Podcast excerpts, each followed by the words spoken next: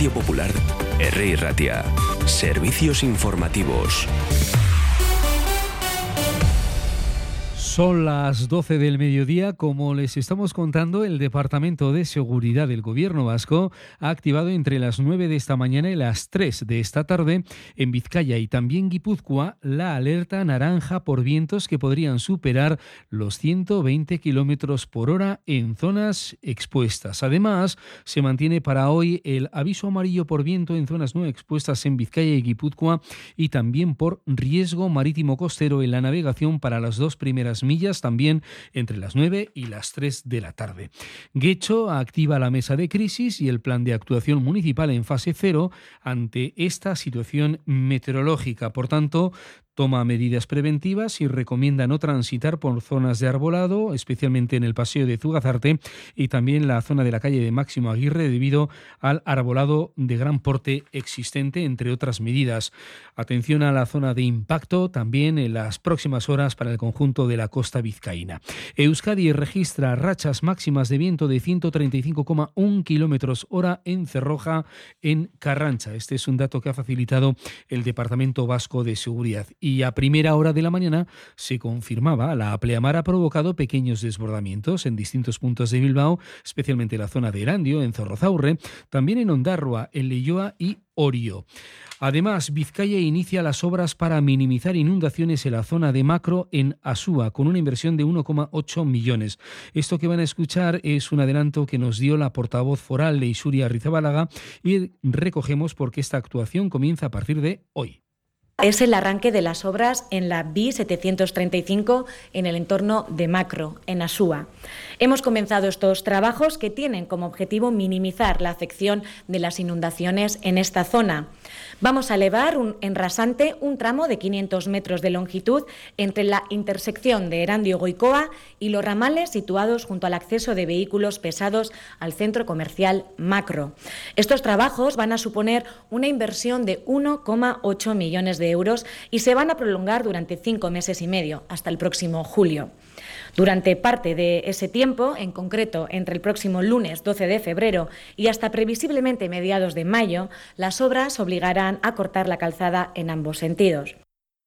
Y es lo que ocurre a partir de hoy. Los sindicatos El Alaf, Comisiones Obreras Estailes y SK anuncian mañana martes las nuevas movilizaciones abordadas en o acordadas en el sector público para las próximas semanas. En su comparecencia, estos sindicatos tienen previsto dar a conocer las reflexiones compartidas tras la última huelga y también las movilizaciones acordadas para las próximas semanas. Y el Aitamari, este barco, zarpa hoy en una nueva misión de asistencia humanitaria. Lo han confirmado desde la propia ONG, también desde este salvamento marítimo humanitario.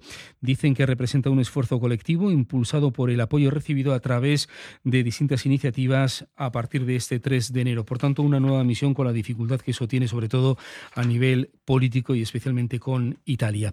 Y el gobierno vasco aumenta el presupuesto del programa Gisondus de Macunde para reforzar el trabajo sobre masculinidades. Pondrá en marcha una experiencia piloto dirigida a jóvenes con comportamientos machistas problemáticos. Después en el Euskadi Gaur les damos los detalles.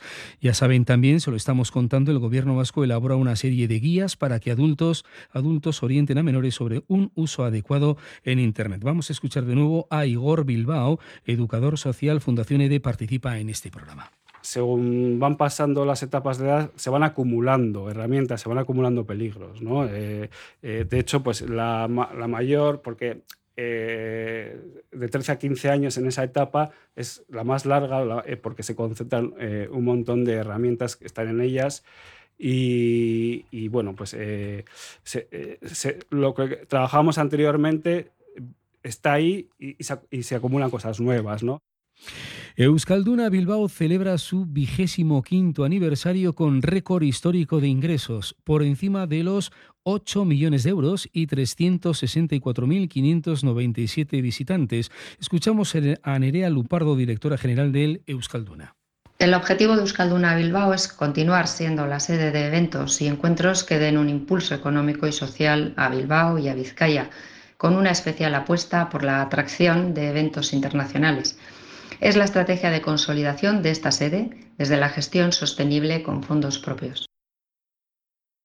Y el Ayuntamiento de Bilbao completará la accesibilidad universal entre la calle Solocoeche y los futuros ascensores a través de una nueva rampa y una nueva pasarela de acceso al instituto. Estos trabajos arrancarán en los próximos días y se van a compatibilizar con la obra de los nuevos ascensores hasta la puesta en marcha de los mismos prevista para finales de mes.